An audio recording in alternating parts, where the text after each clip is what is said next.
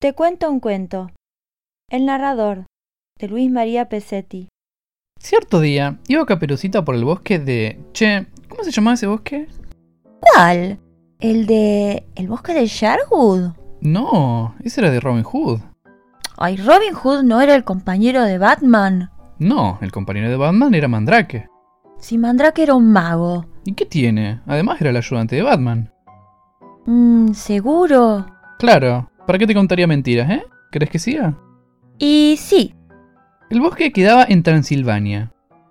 Che, no jodas. Transilvania no era donde vivía el conde Drácula. Vos tenés todo mezclado. No prestás atención a lo que te cuento y se te mezcla todo. Transilvania queda en Estados Unidos. Si me vas a cuestionar todo, mejor me callo. Mm, sí, mejor. Ahora no me callo nada. Te callás porque no querés contarme el cuento, porque no lo sabés. Claro que lo sé. Ahí te va. Cierta noche, Caperucita estaba cerrando su famoso restaurante. ¿Su famoso restaurante? Sí, cuando de repente recibió una llamada telefónica. Era uno que le avisaba que vos le estabas haciendo bolsa el cuento. No, era su mamá, que le pedía que pasara de la abuelita a dejarle algo de comer. Le dijo así: Blanca Nieves. Blanca Nieves le dijo. Sí, Caperucita se llama el cuento. Pero a ella le encantaba que le dijeran Blancanieves. Entonces el tío le dijo así: Che, ¿no era la mamá la que estaba en el teléfono? Nunca dije que fuera la madre. Por favor, presta atención. Déjame seguir. Le dijo así: Blancanieves, cuando cierres tu famoso restaurante, llévale algo a tu abuelita que recién me habló y dice que está con un hambre terrible. ¿Y por qué la abuelita no la llamó directamente al restaurante? Porque se le olvidaba el número. ¿Y por qué no lo tenía anotado en un papelito al lado del teléfono?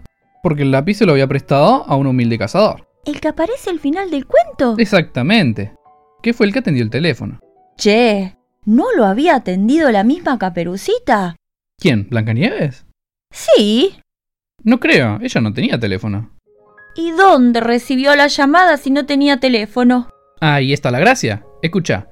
Entonces el humilde cazador le dijo a la mamá: ¿Por qué era humilde cazador? Porque si hubiera sido rico tendría empresas, pero no sería cazador. Ahora callate y déjame contar el cuento. Mm, no tenés otro, no entiendo nada. ¿Por qué no prestás atención?